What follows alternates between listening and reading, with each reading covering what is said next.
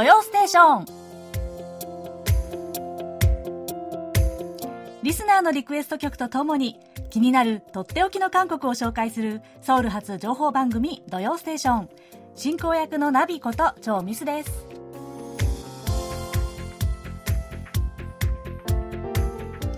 リスナーの皆さんこんにちは。あにゃせよえこちらソウルはやっとこの極寒の日々からマイナス10度以下でしたからねこの極寒の日々からなんとか抜け出したようですね。まあ、まだこの気温の差が激しい日々ですけどね。でもこうやってちょっとずつ緩んで、あ春が少しずつ来るんだなというね、ちょっとした変化も嬉しく感じる今日この頃です。はい、それでは今日最初のお手紙です。杉原君江さん。ナビさん、今年もよろしくお願いします。明るい声から頑張ってる様子が伝わってきます。ありがとうございます。ところで始まりの時に聴きたい曲ですがソー・ヨングンさんの「本者がアニンナー一人じゃない私」この曲はタイトルからして一人じゃないからねファイト前向きにねって感じで明るくなれます。あともう一曲は SG ワナビーのラララ。この曲はノリの良い曲なので盛り上がります。2曲とも大好きな曲です私もカラオケでよく歌います。というね、お便りでした。えー、杉原さん、ありがとうございます。始まりの時に聴きたい曲、えー、初めてのご紹介ですよ。ありがとうございます。え、ソヨンウンさんの本者がアニンナー、一人じゃない私。ね、これも曲調も歌詞も本当に前向きになれる歌ですよね。でも、まあ、この曲はね、ちょうど先月の12月に、ちょうどリクエストがあって、ここで紹介したので、もう一つのリクエスト曲をかけたいと思います。この曲、ラララ。ね、カントリー調の軽快な歌で思わずみんなでこうね、歌を、声を合わせて歌を歌いたくなっちゃう曲ですよね。では、えー、男性3人のボーカルグループ、SG ワナビーのラララをお聴きいただきながら今週の土曜ステーションスタートです。最後までお楽しみください。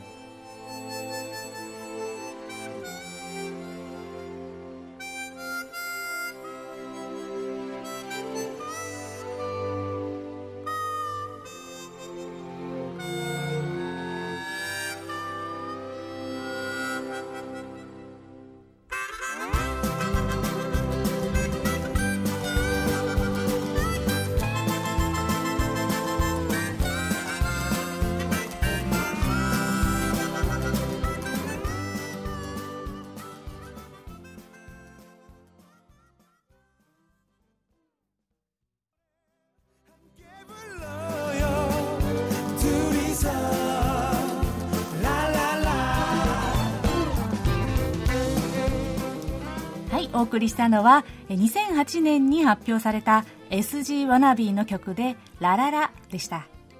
いつも自分を包んでくれた大きな愛に感謝する気持ちを込めた歌です。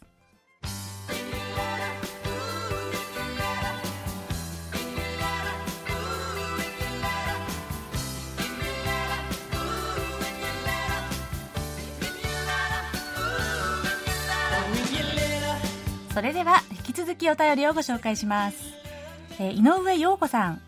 ナビさんこんにちは。毎週楽しく聞いています。今年もよろしくお願いします。はいこちらこそよろしくお願いします。さて今月のテーマ始まりの時あなたの聴きたい曲は韓国ドラマ応答せよ1994の OST ロイ・キムさんのソウル・イゴスンソウル・ココアです。2000年に長男が大学進学のため鹿児島で一人暮らしをすることになりました。ドラマでは地方からソウルに出てきた男の子が下宿にたどり着かず苦戦しているところで流れる曲でした。息子と重ね合わせドラマを見ながらグッとくる場面でした。今思えば子離れの始まりだったと思っています。というねお便りです。井上さん、えー、思い出とともにの始まりの時に聴きたい曲、えー、ありがとうございますあ、紹介できて嬉しいです。特にね、このお便りの最後の部分でですね、ちょっと私もグッと来てしまいましたよ。もうね、弱いんですよ、こういうね、あの、小離れの季節みたいなね。で、このドラマ、応答せよ1994、私も大好きで、結構何度も見てますね、再放送。えー、このシーンはですね、キョンサン南道というね、南の方から上京してきたサンチョンポというね、青年が ソウルでさまよってしまう、途方に暮れる場面でね、流れますよね。あのドラマを見ていると、1994年のソウルとか韓国の時代のこう流行とかね、事件とか、よく分かって結構勉強になるなと思うんですよ。またね、地方から東海に出てきた若者たちの心境といいますか、どんな風に暮らしていたのかなっていうのもね、これはやっぱり日本、東京に出てきた時の気持ちみたいなのもね、共通するんだなと思うんですよ。ねこのリクエストの曲は、後ほどかけさせていただきますね。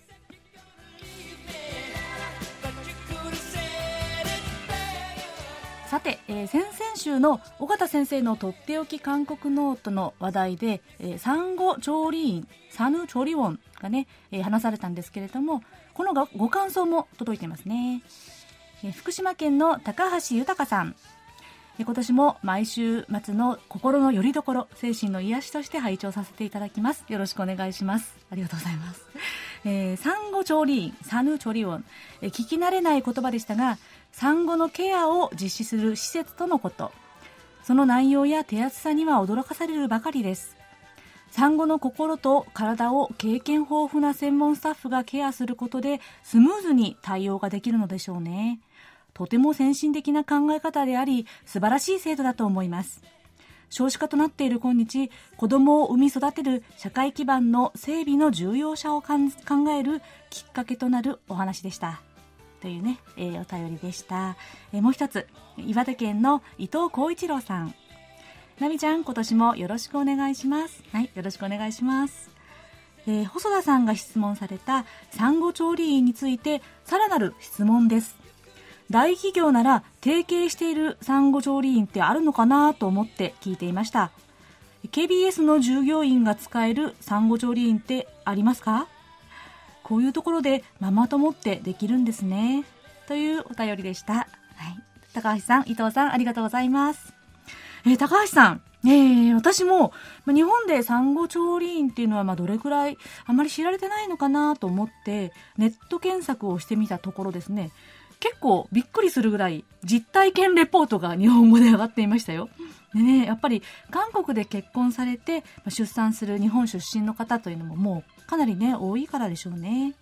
そして、この KBS、えー、日本語放送でも2018年に、えー、限界灘に立つ虹で話題が、この産後調理員の話題が取り上げられていたんですね。たまたまホームページにレポートが載ってるのを見ました。ね、よかったらちょっと参考にしてみてくださいね。そして、えー、伊藤さん。大企業が提携している産後調理員。うん。えー、KBS の従業員が使える産後調理員はないそうです。残念ながら。えー、ただし、あの、KBS にはね、折り日、託児所、あの保育所があるそうなんですよね。うん、さすがですよね。えーまあ、特定の企業が提携しているかどうかはわからないんですが、産後調理員によっては、職場と、まあ、その産房のね、職場と提携がある場合は割引を受けられる、なんていうサービスもあるそうですよ。あとね、この自治体運営の公共の産後調理員というのも、2015年以降に結構できてきてるようです。ただ、数はあんまりまだ多くはないということですね。民間の施設よりはリーズナブル、お値段的にはリーズナブルなんだそうですが、それでもやっぱりね、十数万円という金額なので、まあ、この素晴らしい産後調理員のシステムですが、費用の負担は引き続き問題なようですね。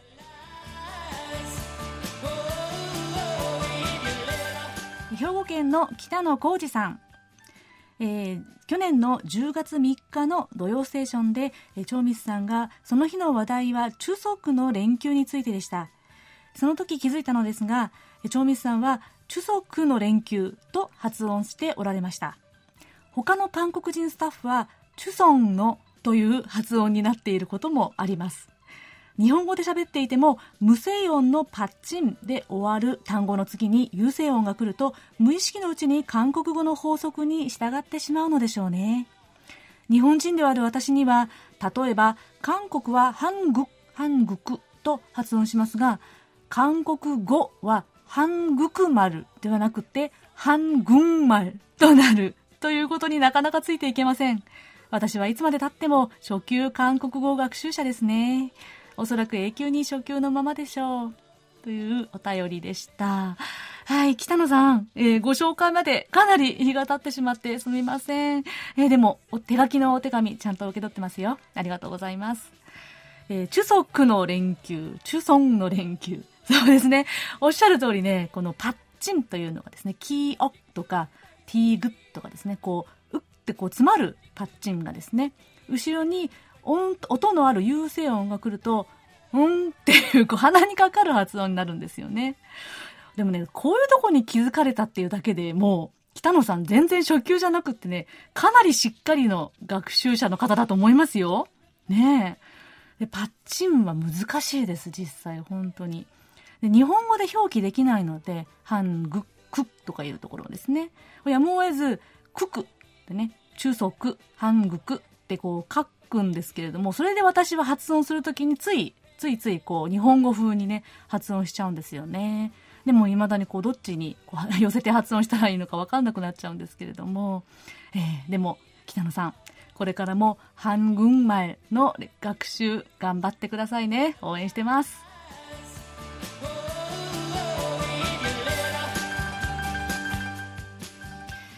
はい今週は始まりの時に聴きたい曲あーこれ嬉しいなリクエストがいくつも届きましたありがとうございます。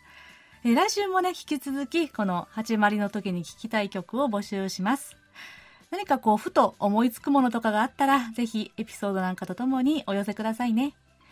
e メールは japanese.kbs.co.kr または KBS ワールドラジオのホームページの掲示板からお送りください。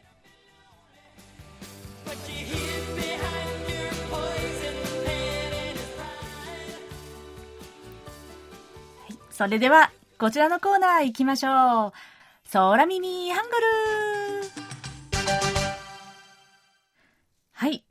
えー、先々週にですね、えー、岩手弁のうめえ、うまいのですね、うめえと、韓国語で牛の鳴き声、うんめえの空耳を紹介しましたね。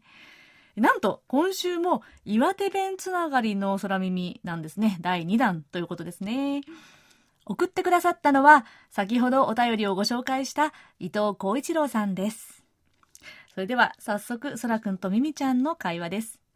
ある日、そらくんとみみちゃんが以前旅行に行った時の写真を見ていました。わ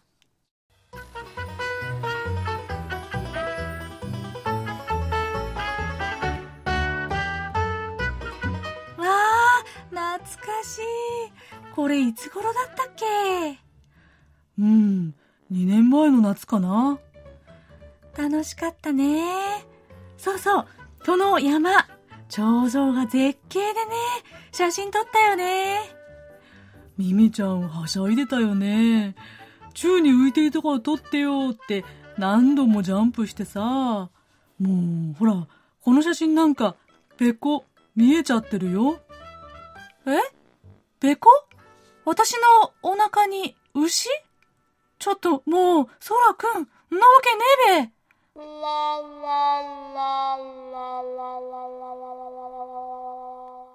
はい。はい。これは合ってるんでしょうかね。はい。伊藤さんが送ってくださったネタでした。で、お便りには、えー、韓国語では、おへそのことをペッコと言いますね。えー、べっこ、べこ、とは岩手弁で牛のことを言います。というふうにね、送ってくださいました。ね、これをちょっと脚色してみました。ちなみにこのミミちゃんの最後の、あの、なわけねえべ。これは私のアドリブなんですが、これ使い方合ってるんでしょうか？え岩手の皆さん、間違ってたらすみません。はい。えー、べっこ、ぺっこ。これはね、おへそのことなんですね。そして、べこは岩手の言葉で、えー、牛のことですね。うん。岩手弁第2弾でもあり、まあ、牛年なだけに、牛シリーズ第2弾ですね この方言シリーズってちょっと面白いなと思いましたよ。ね方言の方が韓国語と似たような発音とか単語、似たような単語がもしかしたら結構あるのかもと思ってね、ちょっと探してみようかなと思いました。まあ私はもう昔から東京でしか住んだことがなかったのがね、ちょっと残念で、というのは、この方言とか地元の言葉がないってことなんですよね。で、大人になってからいろんな地域の出身の人とこう喋るじゃないですか。ね。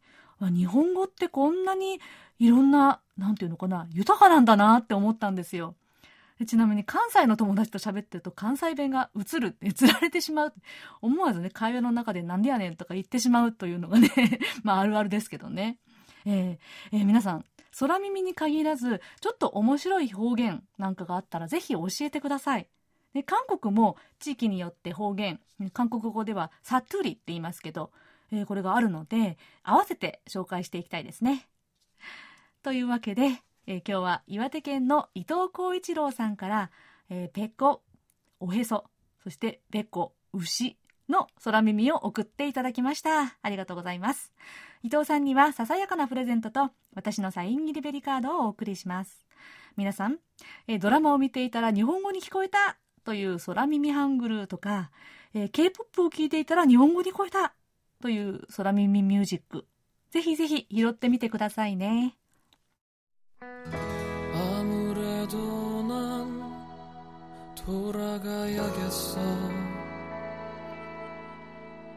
이곳은 나에게 어울리지 않아.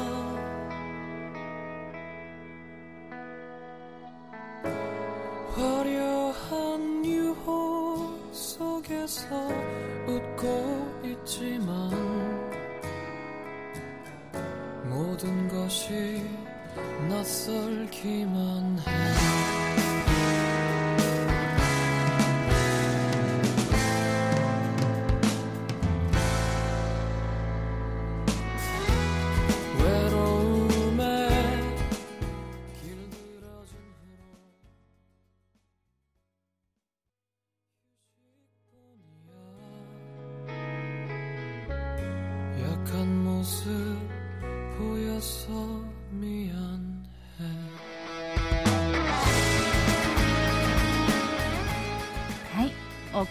は、え、先ほどお便りをご紹介した井上陽子さんからのリクエストで2013年発表のドラマ「応答せよ1994うんなっぱら1994」の OST に収録されたロイ・キムの「ソウル・イゴスン」「ソウルここは」でした。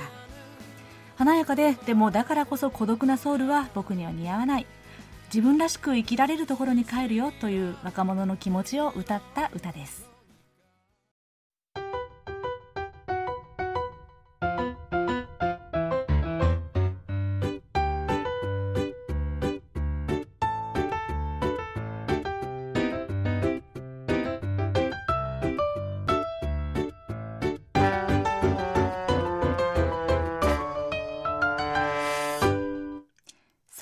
暮らしの音。このコーナーでは韓国の日々の暮らしの中で聞こえてくる様々な音や話、言葉、エピソードなどをお伝えしていきます。さて、えー、正月気分ももう消えた1月後半ですが、えー、韓国ではこれからお正月がやってくるんですね。ソンラルと呼ぶ旧暦のお正月。今年は2月12日です。そこでちょっと気が早いですが、えー、今日はソルラルにまつわるこんな絵本をご紹介します。손큰할머니의만두만들기気前のいいおばあさんの餃子作りです。韓国の正月料理といえば代表的なのがトック、えー、お餅の入ったスープなんですね。えー、ですが、マンドゥ、えー、餃子も欠かせない食べ物なんです。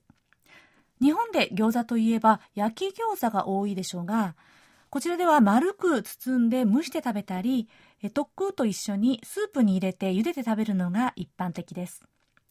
ほっかほかでお腹もいっぱいになるマンドゥ。今日の絵本はみんなが大好きなマンドゥをとってもたくさん作ったおばあさんのお話です。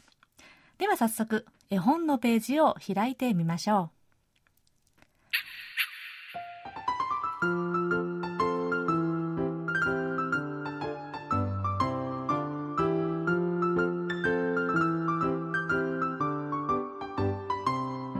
何でもたっぷり作る気前のいいおばあさんがいました。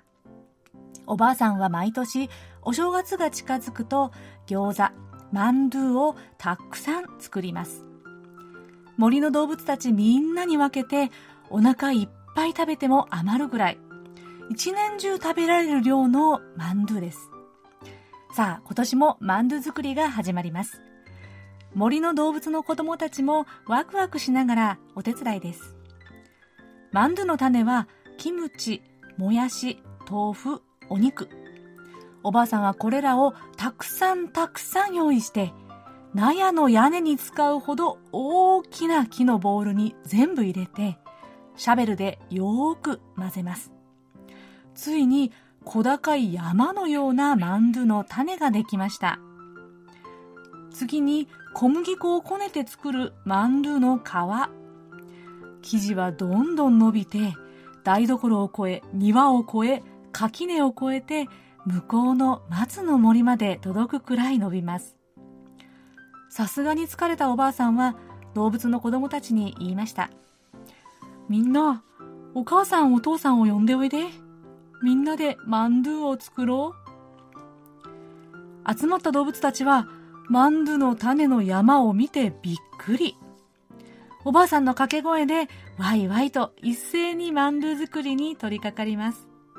楽しいマンドゥ作りですが、2日経っても3日経ってもマンドゥの種は一向に減りません。疲れてしまった動物たちにおばあさんはできるだけ大きなマンドゥを作ろう。と言います。みんな自分の体よりも大きなマンドゥを作りますが、それでもまだまだ種は残っています。動物たちはとうとう床に伸びてしまいました。するとおばあさんがいいことを思いつきました。残った材料を全部集めて世界で一番大きなマンドゥを作ろう。そこでみんなで絨毯よりも大きなマンドゥの皮を作り、種を全部入れて包みました。皮の縁は大きな針と糸でかがりました。そしてお風呂のように大きな釜でぐらぐら茹でました。こうして大きなマンドゥが出来上がったのは大晦日の夜が明けた正月の朝でしたお腹を空かせた動物たちはほかほかと美味しそうなマンドゥに飛びつきました。こうしておばあさんと動物たちは世界で一番大きなマンドゥを食べながらお正月を迎え年も一つ食ったのでした。というこんなお話です。いやー、おばあさんの大盤振る舞いも、なんともね、スケールの大きな話じゃないですか。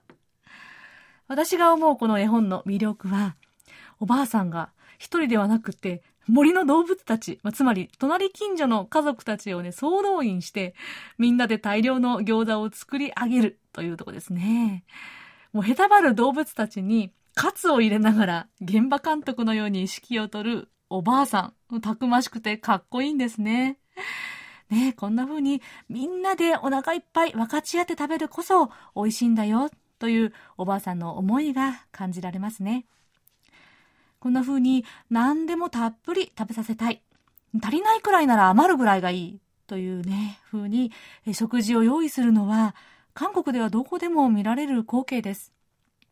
まあ、最近は正月などの、まあ、ミョンジョル、面接の時にも大勢の親戚がいっぺんに集まるということもなかなかなくって、実家に帰っても、もう、そんなに料理用意しても食べきれないよなんてね、いう光景も多かったりしますけどね。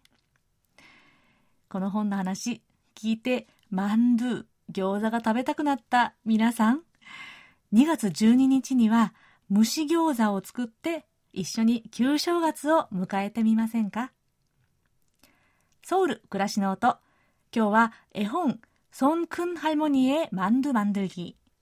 気前のいいおばあさんの餃子作りをご紹介しました。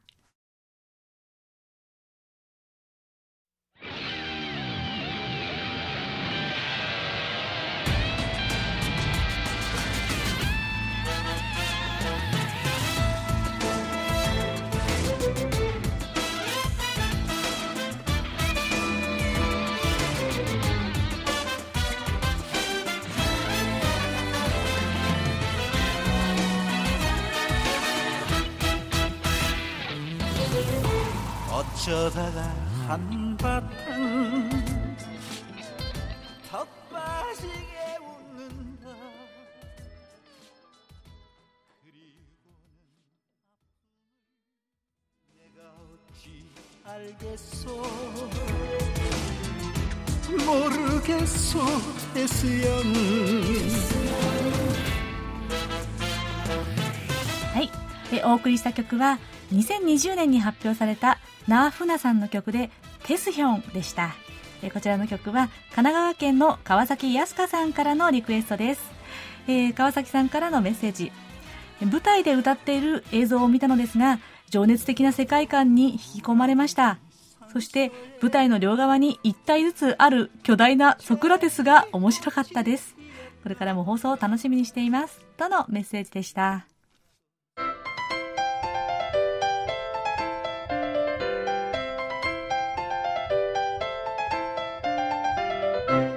とっておき韓国ノート今さら聞けない韓国入門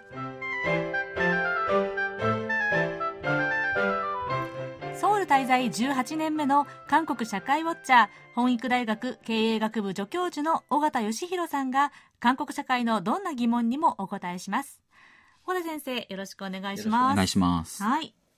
では早速、今日のご質問です。えー、及川和明さん。今年もどうぞよろしくお願いします。ところで早速ですが質問があります。韓国では毎年年末の12月31日に韓国演技大賞が開催され、テレビなどでも高視聴率を上げる国民的な番組であることを知りました。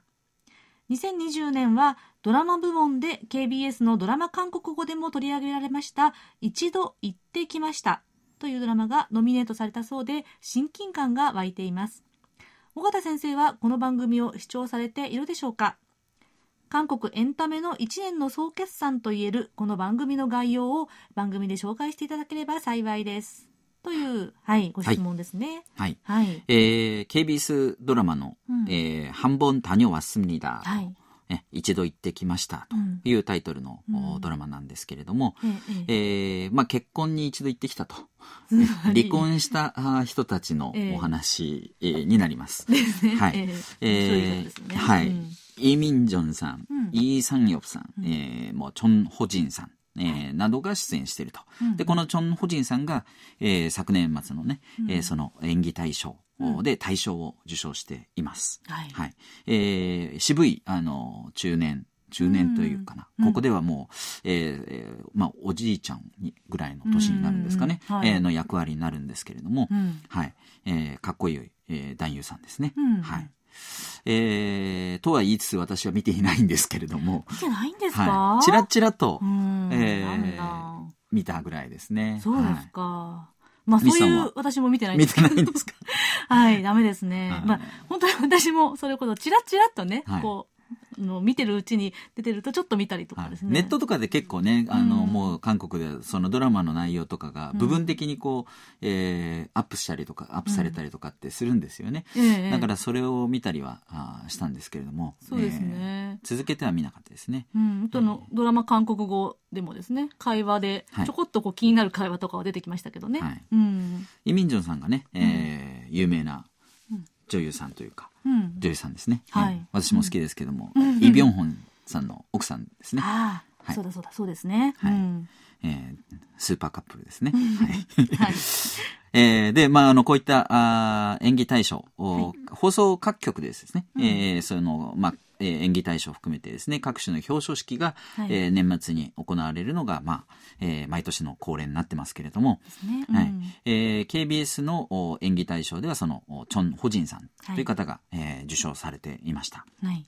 で、えー MBC、MBC 演技大賞はではですね、えーゴンデ・インターンっていうドラマの、はい。えーパク・ヘジンさんはい。があー受賞、対象になってます。はい。で、コンデインターン、私これ調べて初めて聞いたドラマだったんですけども、うん。えーまあ私が初めて聞いただけあってですね、あまり、えーよろしくなかったようで、そあの人気はですね。私はい。何度か見ましたよ、あそうですか。えー最後まで見なかった、ちょっとネタは面白かったんですけどね。そうですね。こうん。のココンデっていうのが、まあ、えー、なんていうんですかね。ちょっと、えー年齢のいったあ人がですね、昔は良かったよみたいなことを言うような人が、えー若い人たちを説教するとかね、そういう時に、まあ、えーこう、揶揄される時に使われる表現なんですけども、そうですよね、えー古い人間みたいな、古い人間みたいな言い方ですよね。うん。はい。えーで、インターンっていうのも、これもまた、こう、えー今のですねう、ん。時期にこう、あっててですね、若い人たちはみんな、インターンを経験しないとなかなか就職できないとか、うん。あーっていうことでですね、うん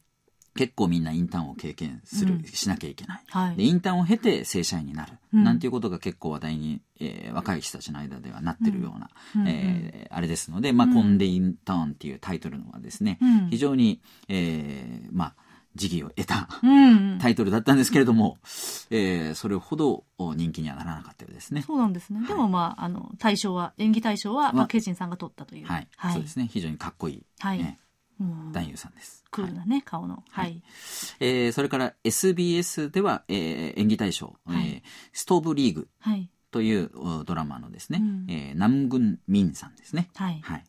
えーストーブリーグ、うん。ね野球のですね、はい。えーまあ、が舞台になって、野球の、まあ、選手たちを解雇したりとか、うん。えーまあ、優勝に向かってですね、その内部事情、あの、えーフロント側のですね、ええ選手たちの事情だけじゃなくて、フロント側がメ,、うん。メインになった、えードラマになってました。そうなんですねはいこれは結構人気のあったドラマですね。うんこの南軍民さんっていうのがですね、えええー南軍が、えー名字なんですねすね。うんえーで、民さんがですね、えーまあ、かっこいいんですけれども、演技も非常に評価されてる、ええー俳優さんですね。うんうんうんはい。えーそれからですね、この演技大賞っていうのはドラマを中心に当然、えーまあ、役者さんを表彰するものなんですけれども、えー KBS 演芸大賞、ねはい。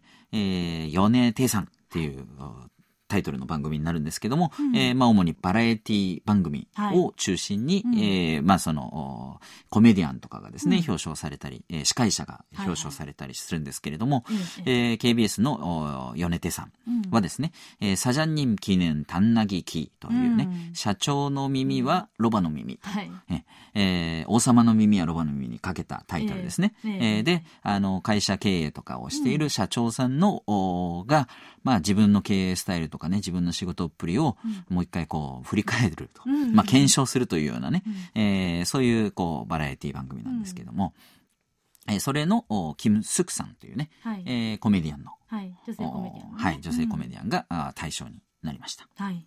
えーそれから MBC は、あやはり同じタイトルでですね、演芸大賞なんですけども、ノルミョンモハニーというね、えーもう、なんて言うんですかね、日本語だと。えー遊んでどうする？遊んで何する？な遊んで何する？どどうする？えーそういうようなタイトルですね。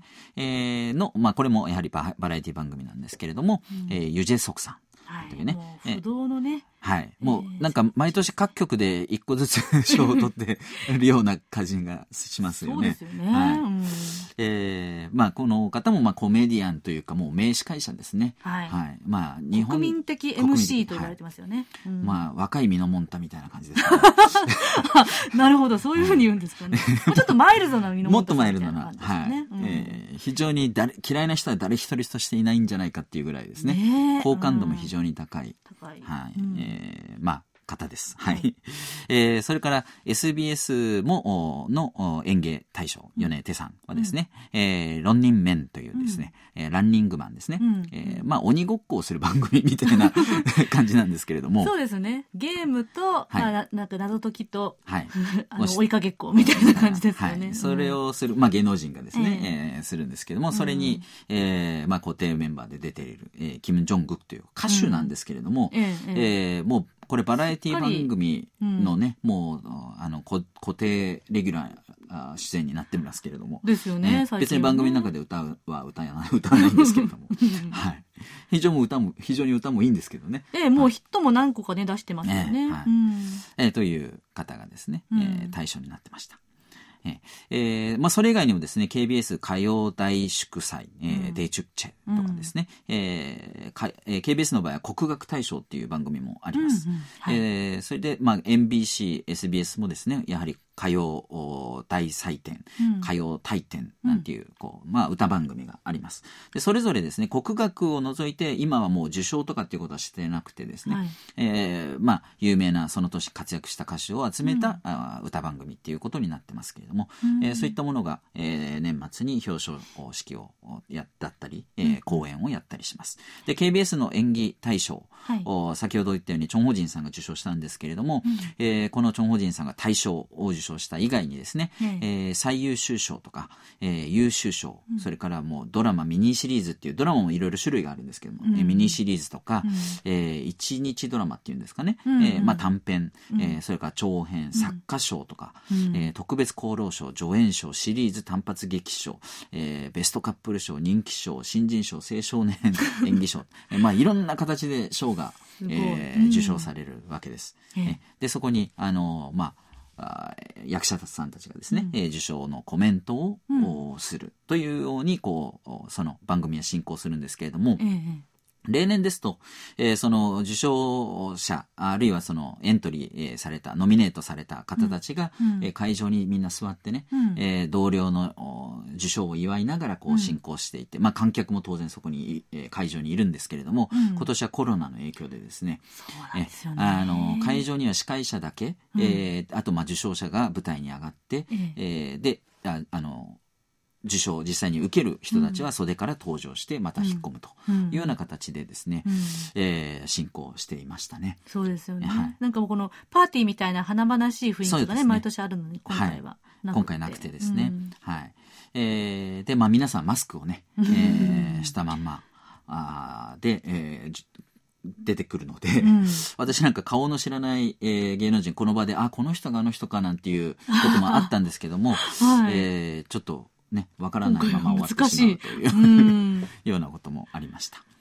そうですか。うん。えーで、まああ、唯一こう華々しいのは、その受賞コメントとかの以外にですね、うんうん。えーその、しえーまあ、祝賀公演という言い方しますけれども、うん。えー合間にですね、えー歌手が、人気歌手が登場して歌を歌ってくれると。うんうんえあの、まあ、年配の方に、えー非常に人気な演歌歌手、はい。えートロット歌手って言いますけど、はい、南神さんと。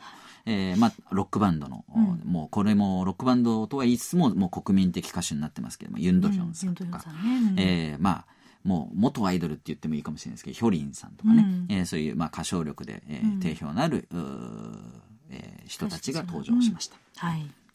で、えー受賞コメントが皆さんね、こう個性がいろいろ出てですね、うんえークリスチャンの方なんかは必ず神様に、えーお礼を言う。そうですよね。これもまあ韓国ならではですね。な感じがしますね。うんはい。で、それから、あの、お世話になった方々にずっとこうね、うんえーお礼のおコメントをですね、うん。えー名前を長々と。長々と、えー。本当に長々と言うんですよね。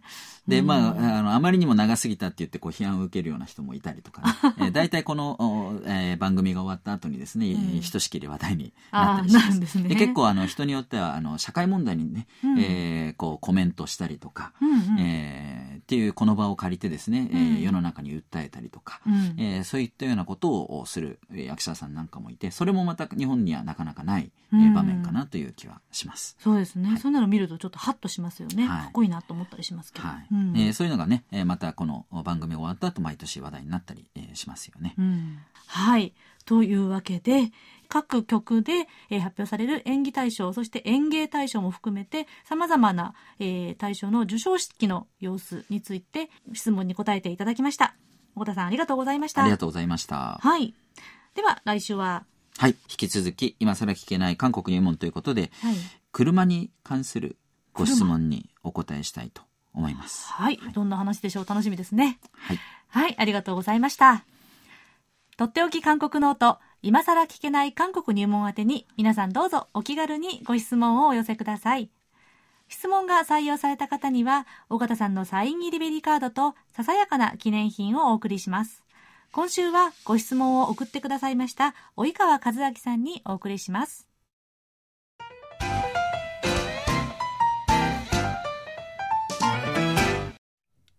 はい。えー第3週目ということで、今年最初のおすすめクッキングです。皆さん、1月7日には七草がゆを食べましたか？今日はその七草がゆのうちの一つにの野菜ですね。なずなを使った料理です。なずなの味噌和え、年に天ジャンムチンです。なずなは、えー韓国語で年にと言いますが、この野草、韓国では天ジャンチゲ、味噌チゲに入れたり、あえたりして、とってもよく食べるんです。でも日本では食用のナズナ、あんまり手に入りにくいかもしれませんね。でもね、もし手に入ったり、えー春になる前にまだこう柔らかいナズナの芽を摘むことができたら、おすすめしたい一品です。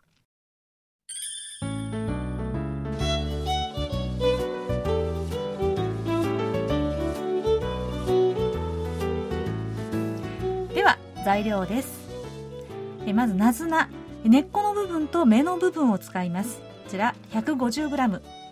味噌、大さじ1分の1。コチュジャン、小さじ1。ごま油、大さじ1分の1。刻んだニンニク、大さじ1分の1。刻んだネギ、大さじ1分の1。